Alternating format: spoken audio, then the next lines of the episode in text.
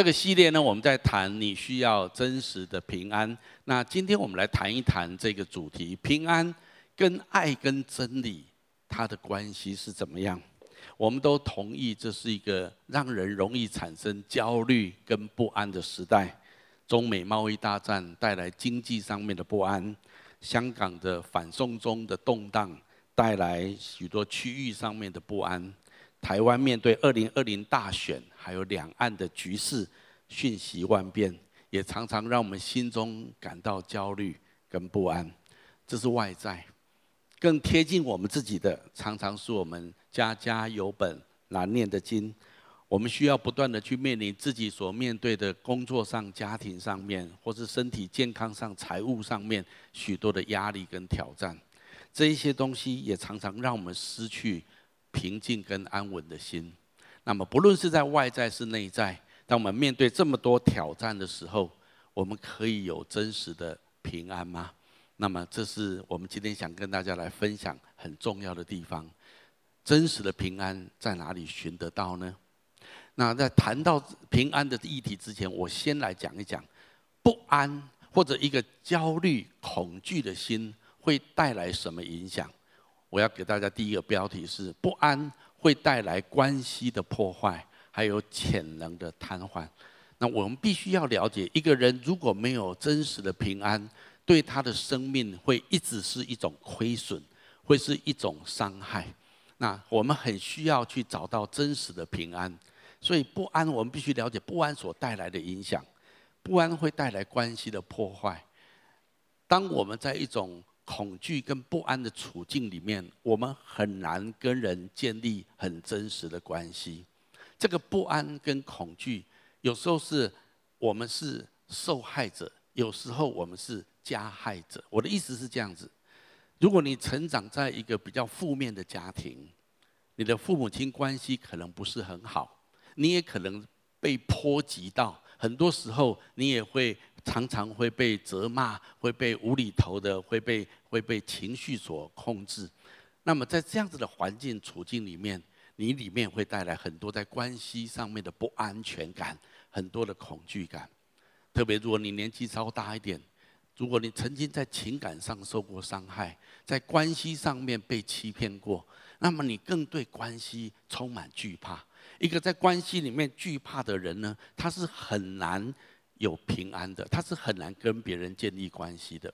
圣经上有一句话，我们去读下来：惧怕的人陷入网罗。当我曾经情感被欺骗，我曾经很信任一个人，结果他竟然出卖我，或者连我最最爱的父母亲，他们也对我这么不好的时候，很多时候我们活在这个世界上，我们心中不会有平安。很多人会陷在许多的焦虑、恐惧的当中，特别在关系上面，他会不敢再跟人建立关系，因为他心里面会有一句话是说：我害怕自己再一次的受伤。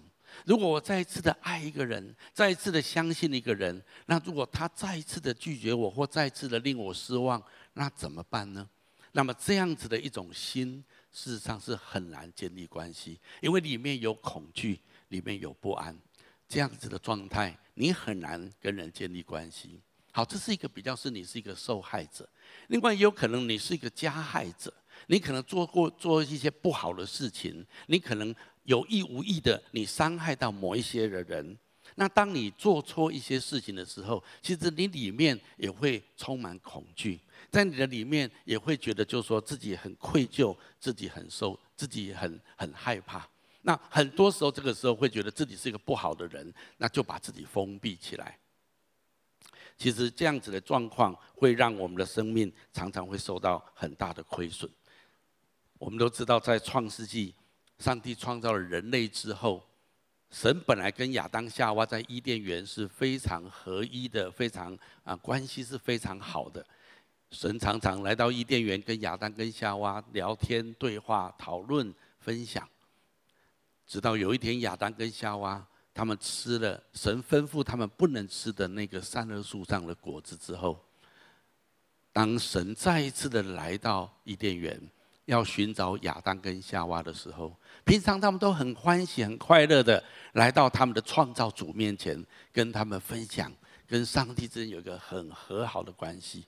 但是当他们做错一件事情的时候，圣经怎么记载？当神说亚当，亚当你在哪里的时候，我们来读一下这段话。来，他回答：我听见你在园子里走，就很害怕，躲了起来，因为我赤身露体。当你做错一件事情，或者你让一个人失望、受伤的时候，我们很容易就把自己孤立起来，我们就很害怕再去面对这个关系。我的意思是这样子：当一个人内心不安的时候，里面有恐惧的时候，他在关系上面很难跟人家建立一个好的关系。很多时候，我们必须戴一个面具来处理我们跟人之间的关系。那么，这样子的关系实在是让我们里面没有办法得到真实的爱跟满足。这是一个，如果在不安的处境里面，关系我们无法有效的来建立，它会破坏我们的关系。另外呢，它也会瘫痪我们的潜力。圣经上有一句话这么说，我们一起来读一下：来，忧虑使人消沉。我们常常会认识某一些人，他可能外表看起来都很好，甚至也身强力壮，但是他却对自己非常的拒绝，他却是对里面对自己的未来充满了绝望。那么，其实看起来他应该是很不错啊，也很有能力啊，为什么他会这样子呢？因为他里面的忧虑使他整个消沉。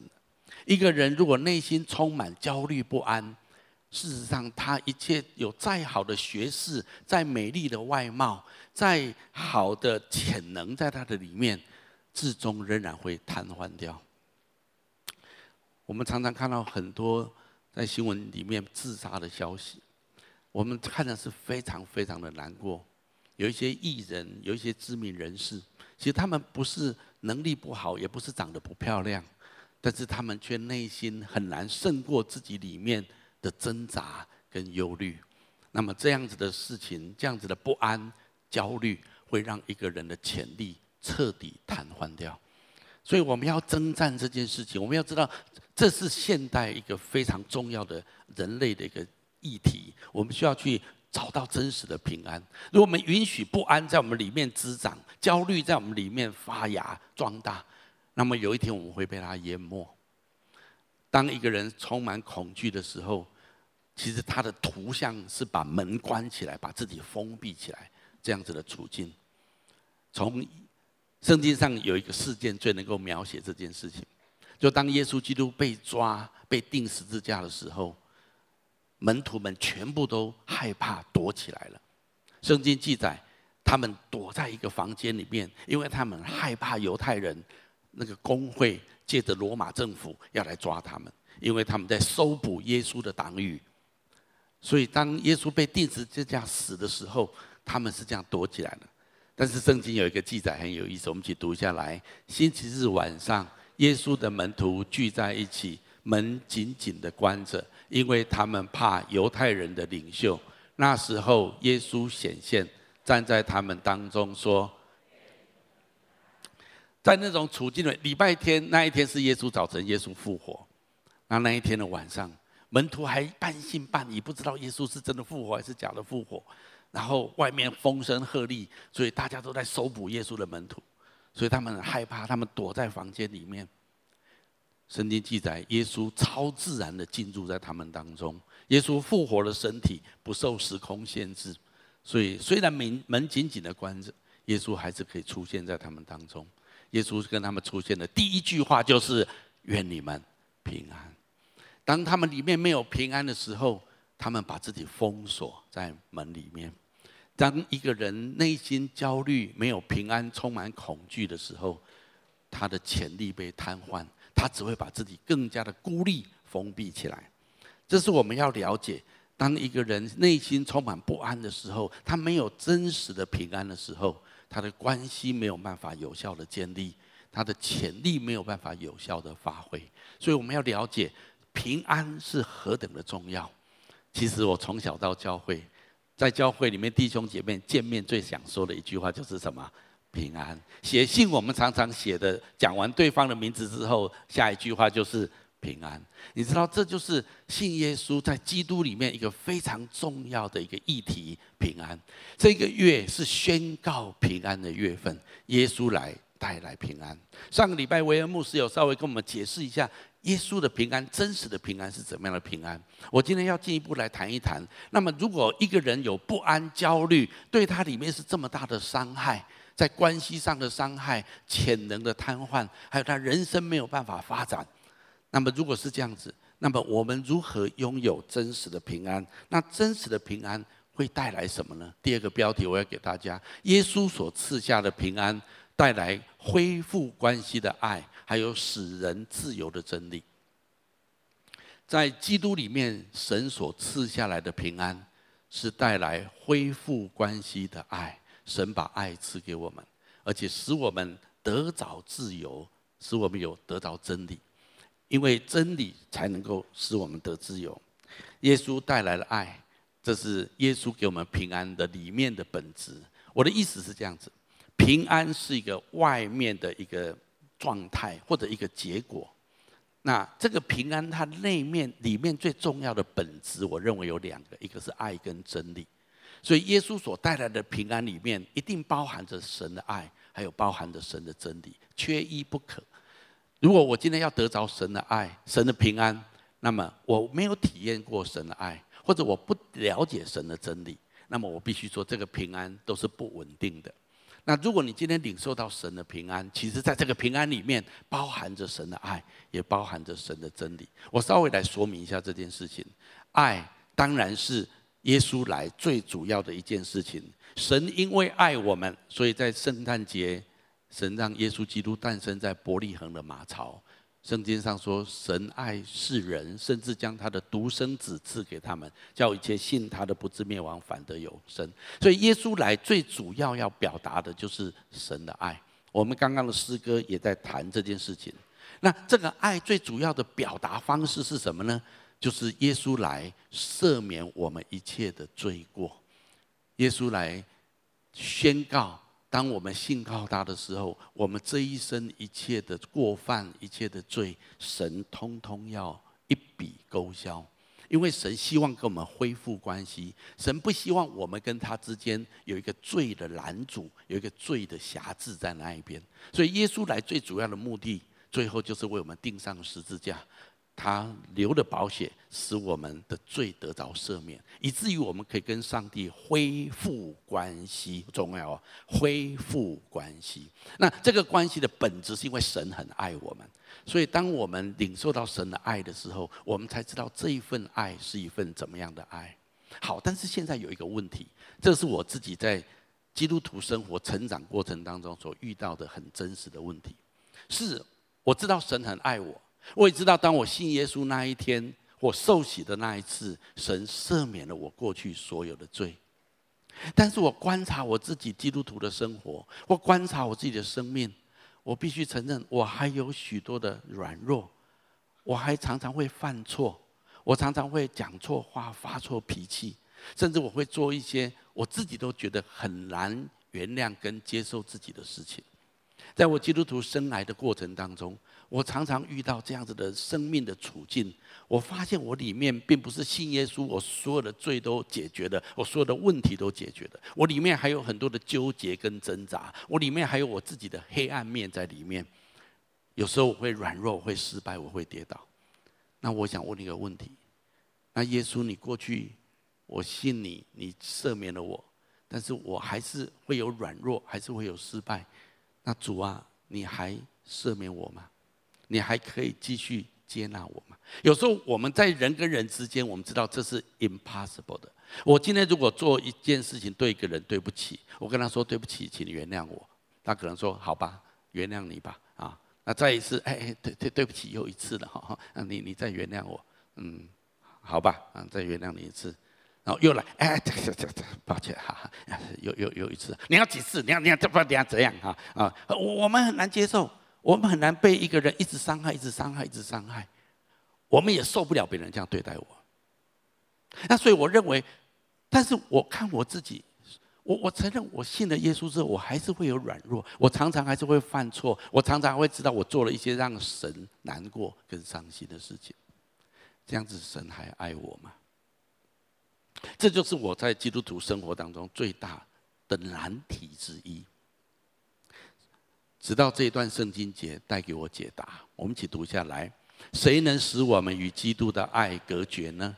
难道是患难吗？是困苦吗？是逼迫吗？是饥饿吗？是赤身肉体吗？是危险吗？是刀剑吗？靠着爱我们的主，在这一切的事上已经得胜有余，都不能叫我们与神的爱隔绝。这爱是在我们的主基督耶稣里面。圣经上简单来说，就是在世界上没有任何一件事情可以跟你跟神的爱隔绝。是我可能还会有软弱，可能有外在的压力促成我做错一件事情。我可能在一种不可以控制的情况之下，为了生存，我只好做一件我知道神所不喜悦的事情。那么这一些的压力，这一些的犯错，神还继续爱我吗？圣经上说，神的爱不会被这一切的隔绝。也因为神的爱跟人的爱是不一样，请你干嘛说神的爱跟人的爱不一样？所以这一种爱才能够带给我们平安，没有恐惧。我请你来读下面这段圣经节，来，有了爱就没有恐惧，完全的爱驱除一切的恐惧。所以那有恐惧的就没有完全的爱，因为恐惧和刑罚是。相关联的，我今天希望把这个议题讲得非常的清楚。我们是，我们都觉得在人跟人之间的关系，虽然我很爱你，你也很爱我，但是我不可否认，我们存在着恐惧。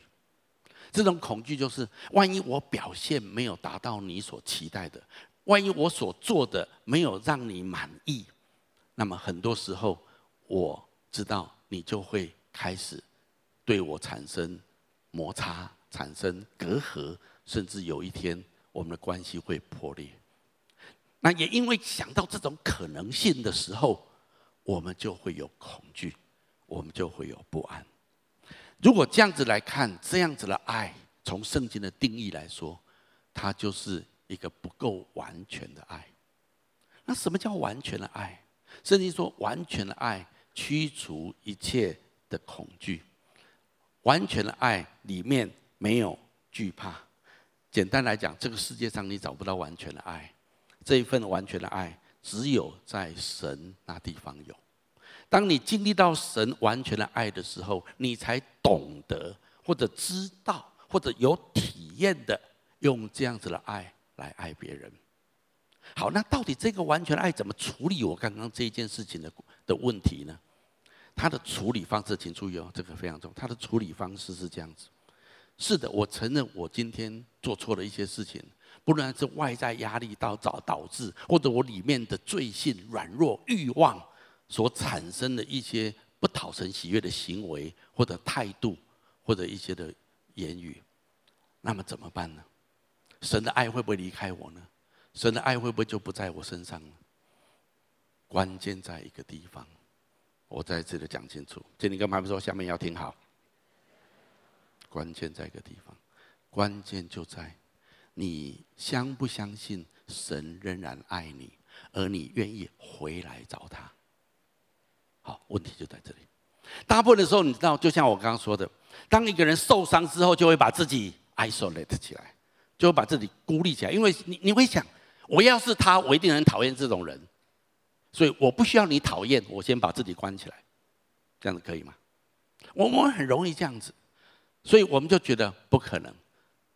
如果我这么伤害他，我这么多次对不起他，他绝对不可能接受我，他绝对拒绝我的。避免被他拒绝，我先跟你隔开。啊，这就是人的本质。我我问你，一个小孩子去外面玩，回家如果跟他看到妈妈躲躲闪闪的。你觉得这个孩子在外面做了好事情还是坏事情？一定是坏事情呢。哎，过来，怎么了啊？哎哎，没有。哎，看我儿子就最清楚了。我小时候我儿子就这样子哈。我我我我们常跟我儿子说，人家在打网球。以前我们的社区很大，有人在打网球。我就跟我儿子说，你人家他很喜欢去看人家打网球，而且很近。我们就说，儿子，你不要那么近，那有时候被人家挥到那个网球拍哈，你不要跑上去看，没有关系。有一天他回家。就躲躲藏藏，这是我我太太跟我说的。他说：“嗯，江雨晨过来，怎么了？我怎么了？哎，没有没有没有没有。后来一看，他投一个包，他就是 没有听妈妈的话。我我在讲是，这是人性的本质。从小孩子身上，你就可以看到，当你犯错的时候，你第一个想跟你得罪的人隔开，你不想让对方难过，你不想让对方失望，你就跟他隔开。这是我们活在这个世界上，我们在爱里面不完全的爱的一种反应。那什么是完全的爱？完全的爱是神说，不管你今天犯了什么样的过错，回到我面前，我愿意宽恕你，悔改回转，我永远。接纳你，所以耶稣讲了一个非常重要的故事，就是浪子的故事。用浪子的故事来表达天父的心。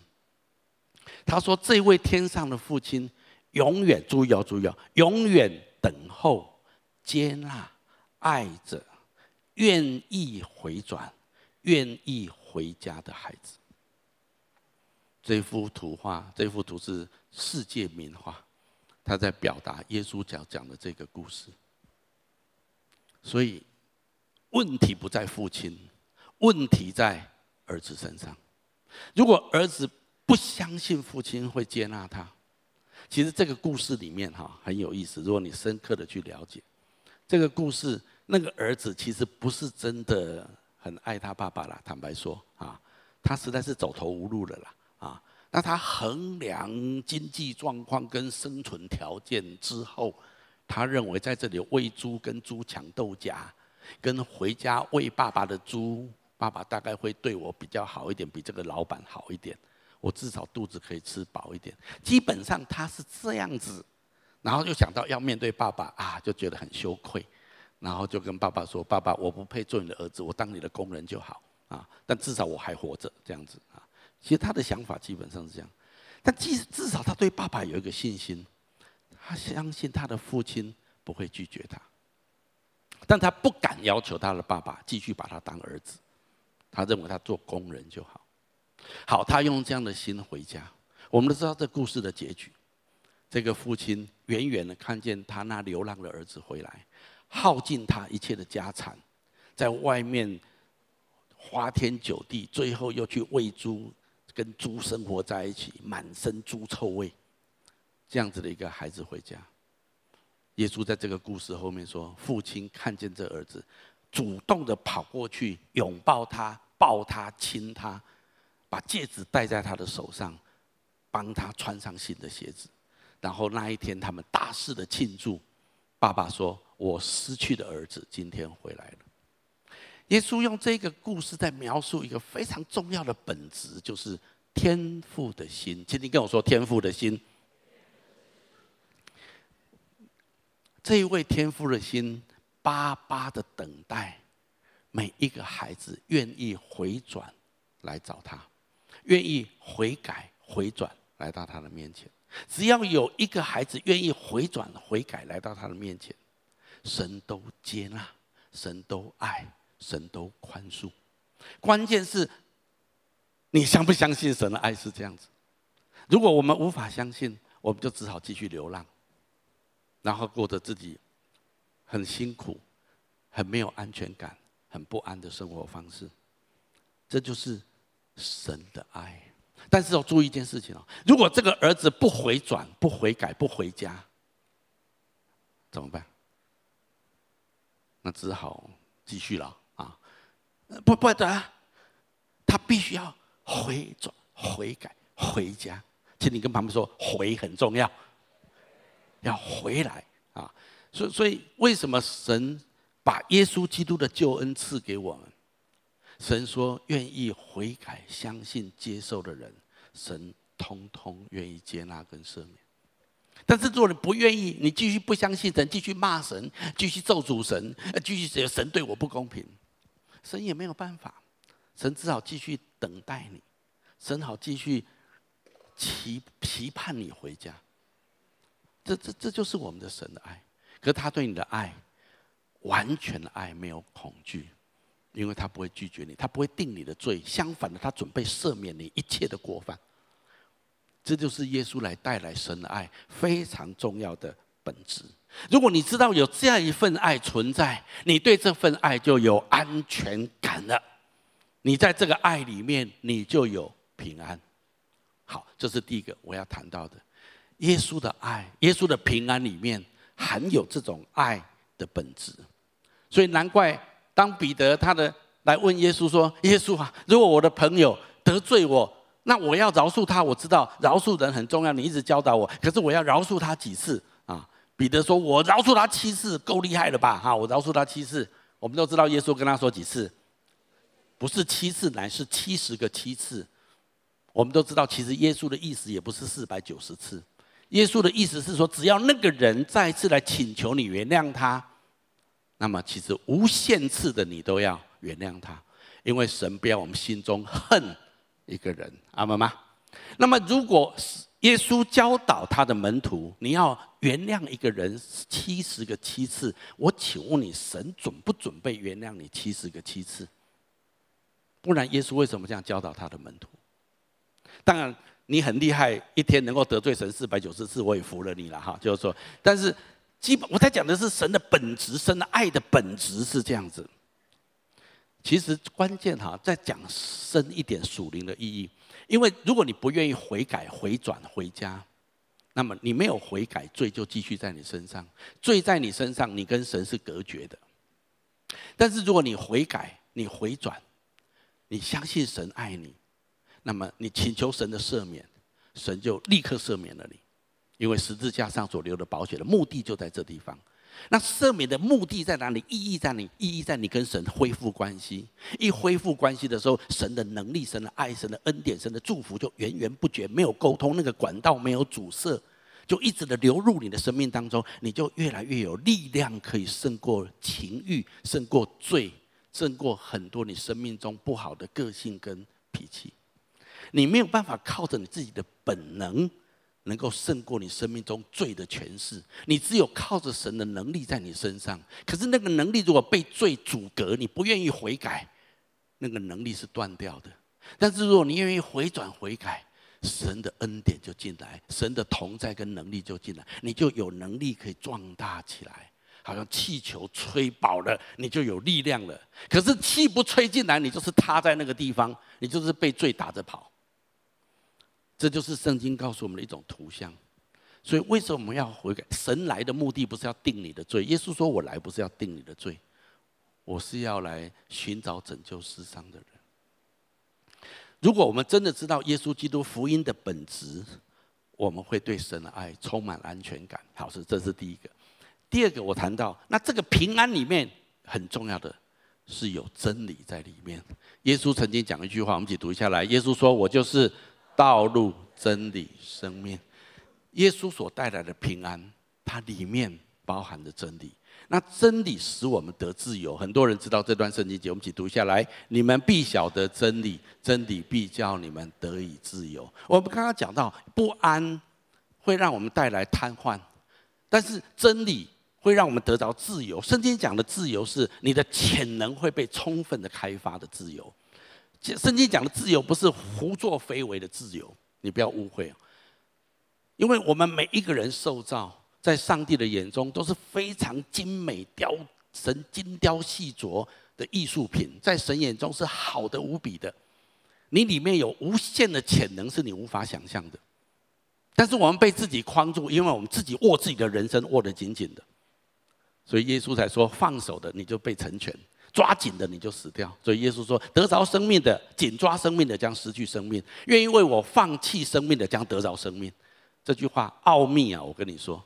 但是这就是神的法则。所以圣经说真理使我们得自由。我解释一下，真理这个字希腊文是这样子：aletheia。算了算了，我不要读，我不会读哈。好，这是那它的原来有两个很重要的含义，一个是实情，一个是真理。实情就是。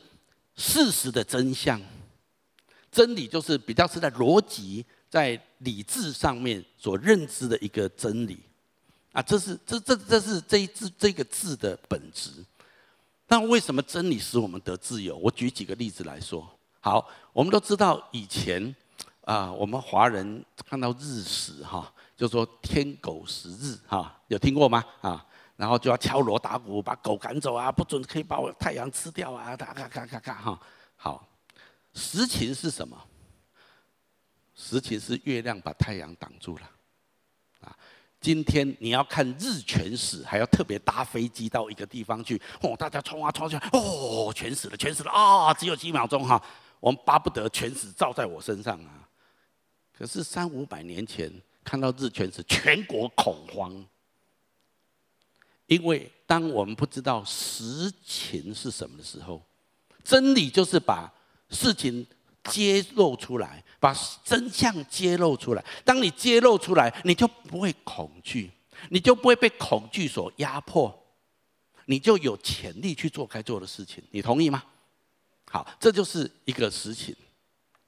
那另外，我知道也有一些人，很多华人很怕鬼神。或担心自己命命运多舛，也许你算命算一算，你这命盘实在是太烂啊，这样子啊，那常常去算命或者去改运，或者你曾经做过一些不好的事情，就想借着做善事来消除业障，又担心到底这样子做够不够？那这一些东西都会使人不安跟恐惧，所以一个人，特别我们华人的背景，我们对这些东西很多人是相信的，所以它里面就会很担忧。觉得自己的命不好，或者是觉得自己做错一些不好的事情，要怎么样来积阴德呢？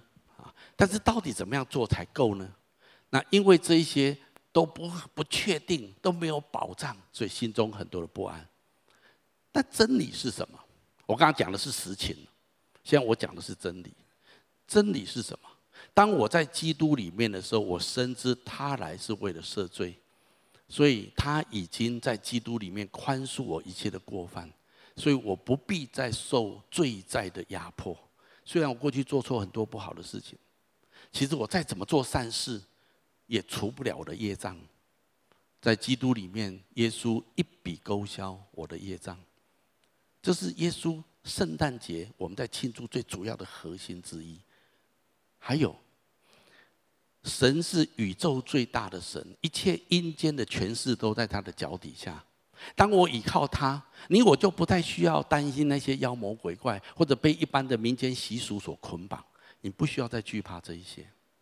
所以我最鼓励我们教会的弟兄姐妹，找那种凶那个凶日啊结婚啊，因为那天餐厅特别便宜啊，就找那个日。还有去垦丁，农历七月去垦丁啊。跟我一样，我的农历七月去垦丁，沙滩人少很多，嗯，都是我们的啊。那你你不怕不怕被被鬼抓走吗？哈哈，你不怕这样子刷到那个凶日吗？啊，我的神比这一些都大，阿门吗？那我就不害怕了，我就不用算日子、算时辰，然后排排那个流年，那确定这时候我可以出门，这时候我不能出门，这时候可以搬家，这时候我不能搬家。每一天都把可以搬家，阿门吗？啊，我我在讲什么？真理。当你拥有真理的时候，你就得自由。啊，不止如此哦。今天如果一个人，他从小成长的背景，常常是被拒绝的、被忽略的，那么很可能他成长起来之后，他为了讨好别人，他看人生、看人的脸色生活。所以常常会希望得到别人的肯定，希望得到别人的接纳，希望得到别人的爱，所以他低声下气，能够能够讨好，尽量的去请大家都喜欢我、接纳我、爱我。但有时候自己太低声下气的，自己太讨好了，然后压到一个地步，又受不了，又火山爆发啊！火山爆发又得罪所有的人了！啊，啊然后说啊，对不起，对不起，刚刚不是那个意思啊，这样这样，对不起啊，对不起哈啊，然后然后又又又低声下气，常在这种两极当中跑来跑去。关键是什么？关键是他觉得他没有被爱，他没有被接纳。真理是什么？真理是，如果你认识神，宇宙当中最大的那一位，他完全的爱你跟接纳你。如果你真的跟他有这样的关系，你认识他之后。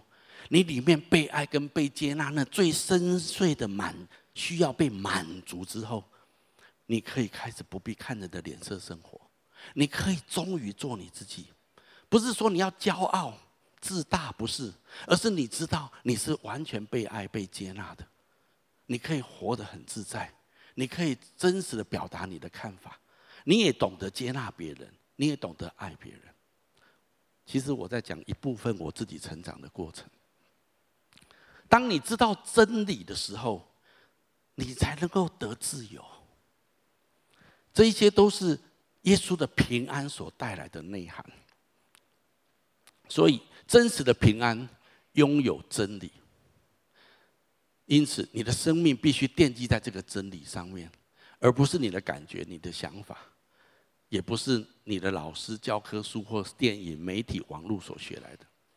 真理还有很多的层面，我刚刚讲的这一些之外，一个是真相实情，一个是如果你在基督里面得着了真理，那么你不用害怕，你在关系上也不用恐惧。再来是价值方面。你的真理，如果拥有真理的价值，你会有平安。当代的思潮或者价值，有些是对的，我们必须承认有些东西是好是对的，但也有很多是似是而非的偏差观念。如果我盖瓜承受都相信网络媒体、电影或者是教科书所说的都是真理，那么一定会带给我更深的不安跟伤害。问题是我怎么分辨呢？连老师都这么说。学校都这么教导，特别最近台湾的性教育让人吐血啊！那我必须就是说，这些东西都是看起来都是教育部颁发的，很多都是让人家觉得这是对的东西。其实从我们那个时代就这样，学校一教就教进化论，啊，就是人类是这样子从单细胞叫叫叫进化进化。我长大之后才知道，原来进化论只是一套学说，它不是经过科学严谨验证的一个科学证据。可是学校都教这一套，学校总不能教你，因为有一位耶和华神创造天地万物，要不然大家都信耶稣了啊。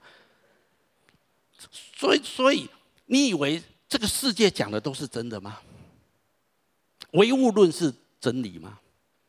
我我在讲的就是，如果我们活在这个世界上，我们以为。老师教的、新闻说的、媒体说的、电影所传达的，都是真理。你准备收拾你人生的烂摊子。那问题是，那我怎么知道？怎么分辨呢？所以你需要真实的真理。只有在基督耶稣里，我们拥抱亘古不变的真理，我们的心才能够稳定下来，才能够得享真实的平安。我非常语重心长的讲这件事情。我知道这样子的真理在这个时代是很被攻击的，但是如果我们真的要拥有耶稣的平安，你必须有神的爱跟神的真理在里面，这个平安才是完整的平安。那当你拥有这样的平安的时候，这个世界上是不能够动撼你的。所以最后一个标题我要给大家，在这个圣诞的季节，你需要领受从耶稣而来真实的平安，耶稣来宣告平安这件事情，不是我们说啊，那一天是平安夜啊，所以啊，耶稣来带来平安。不不不不不，不只是这样子。耶稣基督的诞生是在上帝永恒的计划里面精心设计的一个过程。所以在耶稣诞生之前的七百年前，有一个非常有名的旧约先知，叫做以赛亚先知，他就已经发出一个重要的预言。这个预言跟平安就是有直接的关系。他的意思就是说，那一位未来要诞生的婴孩，那一位弥赛亚，他就是要带来平安的。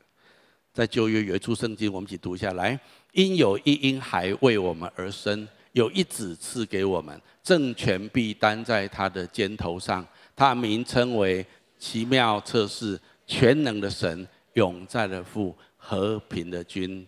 和平就是平安的意思，他来要带来真实的平安。先知在七百年前，我我的意思是说，耶稣基督诞生七百年前，公元前七百年前的时候，他发出这个预言。这在旧约的以赛亚书，以赛亚书是旧约一个非常奇妙的书。在死海古卷的时候，他们找到一个最古老的抄本，在公元前。而这个抄本跟现在我们读的以赛亚书是完全一样的，所以以赛亚先知的预言是那么的精准。但是问题是怎么有一个婴孩，他的名字叫做奇妙测试，还可以接受全能的神？什么一个婴孩叫做全能的神？哈，一个婴孩叫做什么永在的父？父父跟婴孩怎么可以放在一起呢？还有和平带来永恒的平安的君王。所以，和平平安这件事情是耶稣的本质。所以后来他又讲了一段话，我们一起读一下来：大山可以挪开，小山可以迁移，但我的慈爱必不离开你，我平安的约也不迁移。这是连续你的耶和华说的。如果你注意看以赛亚书第五十三章，在讲什么？在讲那位受难的弥赛亚。在五十三、五十四、五十五章都在表达耶稣基督弥赛亚所带来的救恩。所以他在第五十四章的时候，他提到这一个来的这个人要跟你立一个平安的盟约。所以我很喜欢这处经文，耶稣基督的诞生。跟你、跟我、跟愿意信靠他的人，立的是一个平安的盟约。我们不是只有今天平安夜在讲平安，耶稣诞生在讲平安。在古老以前的先知们，他们就已经宣告，那一位要来的婴孩，他要跟我们立一个平安的新约。这是预言所说的。我们把时间再拉到耶稣基督诞生之前，他有一个亲戚也生了一个孩子。其实后来这个孩子是耶稣的表哥，叫做施洗约翰。那施洗约翰的爸爸是犹太教的祭司。那这个祭司他他每一年要到圣殿里面的至圣所，在那个地方烧香，在那地方敬拜。圣经这样记载，我们一起读一下来：撒迦利亚按班次在神面前供祭司的职分，照祭司的规矩自谦，得进主殿烧香。烧香的时候。众百姓在外面祷告。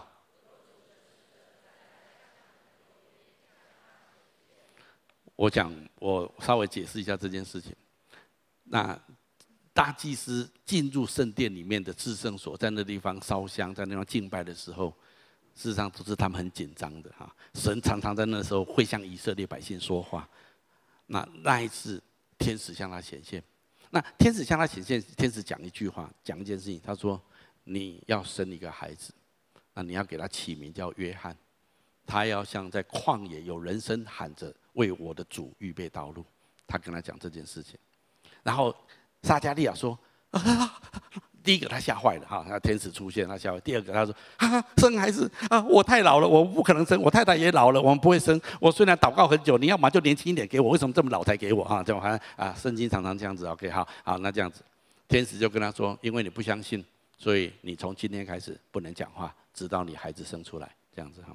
那所以撒迦利亚出了圣殿之后，他一脸惶恐啊，大家都说啊，他他不知道遇到什么遇到什么事情，然后又讲不出来啊啊啊啊啊，讲不出话来哈，因为他都不能讲话。他的一年之后，他的太太果然生了一个孩子。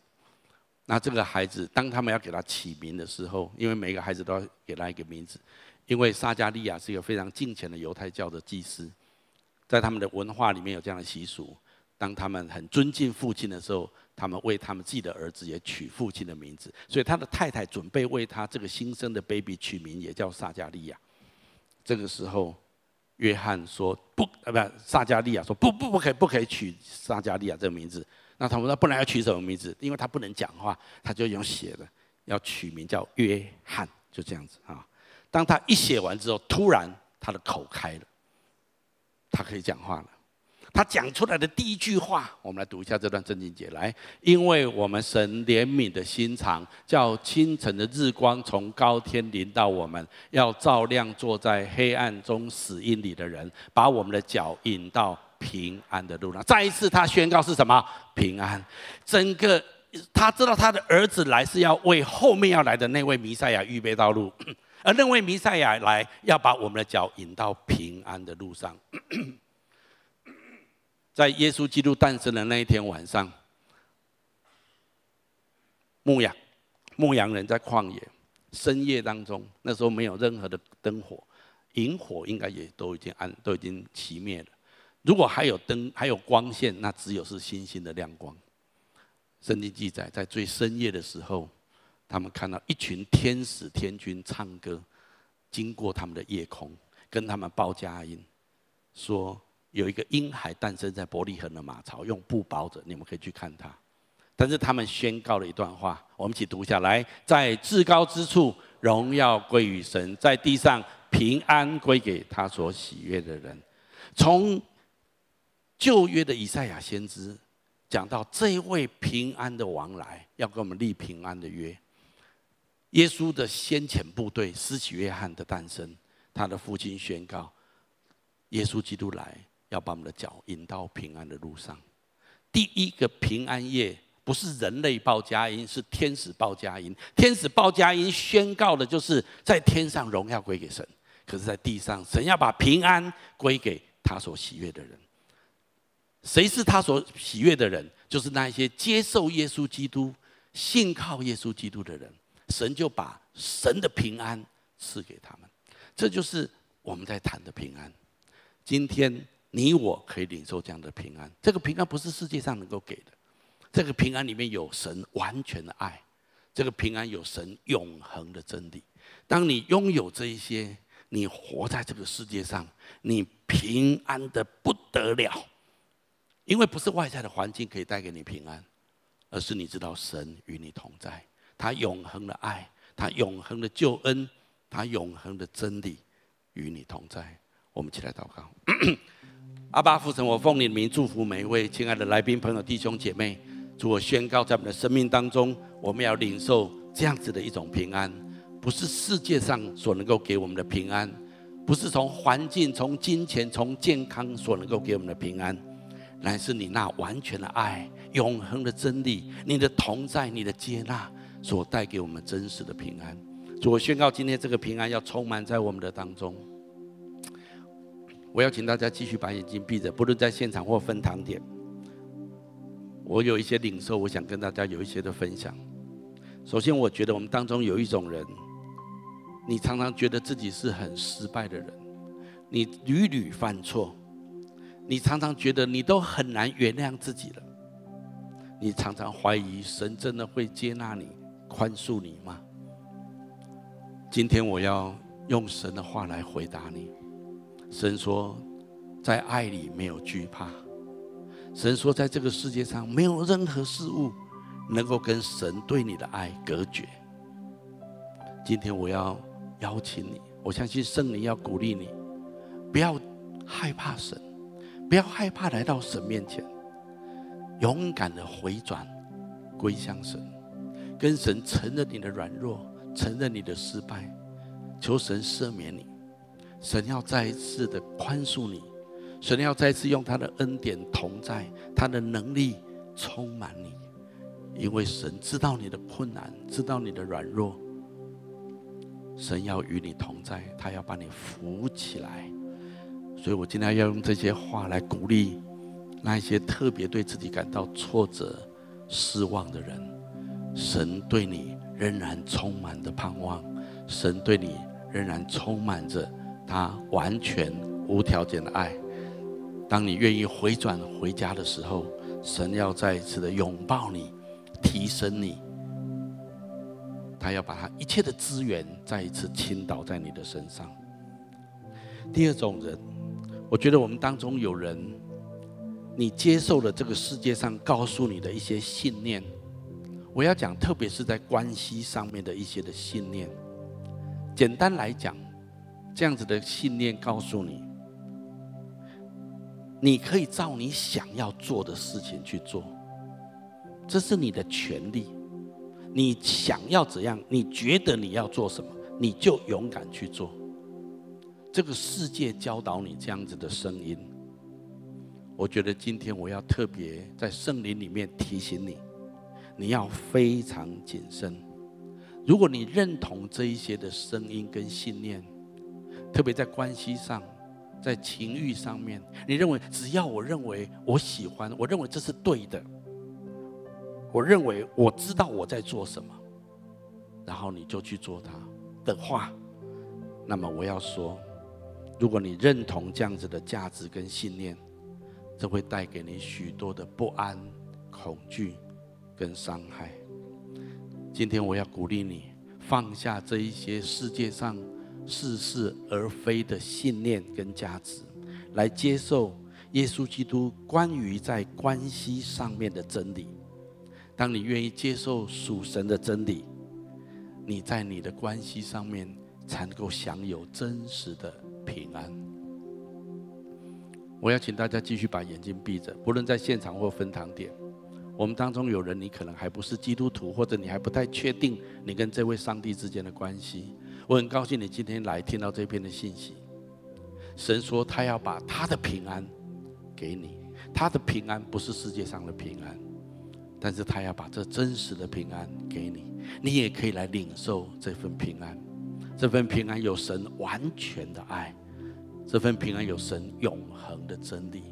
当你拥有这两项的时候，你的关系会被恢复，你会享受你人生所有的关系。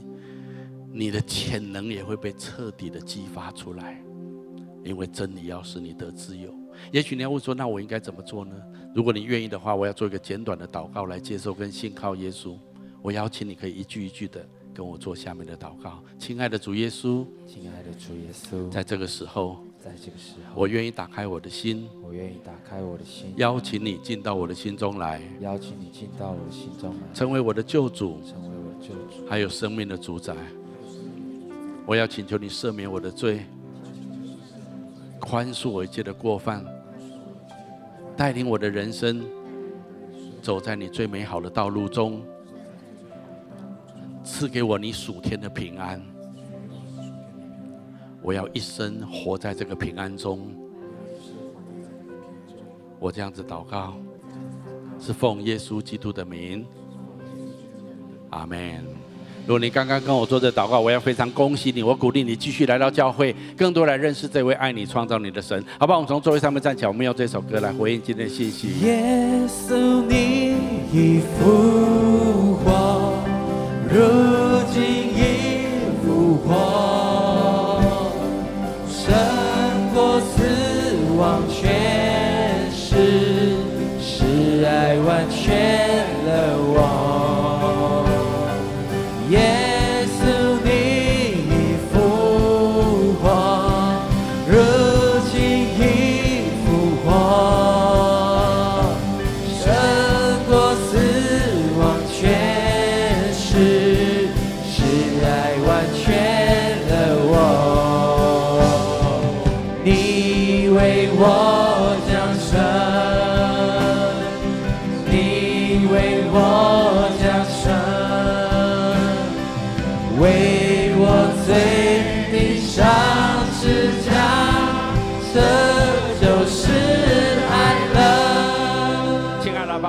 奉你的名祝福每位亲爱的来宾、朋友、弟兄姐妹。我宣告，我们要满满的得着你的爱、你的真理，拥抱你永恒真实的平安。祷告、宣告、祝福，奉耶稣基督的圣名，阿门。我们把掌声归给神。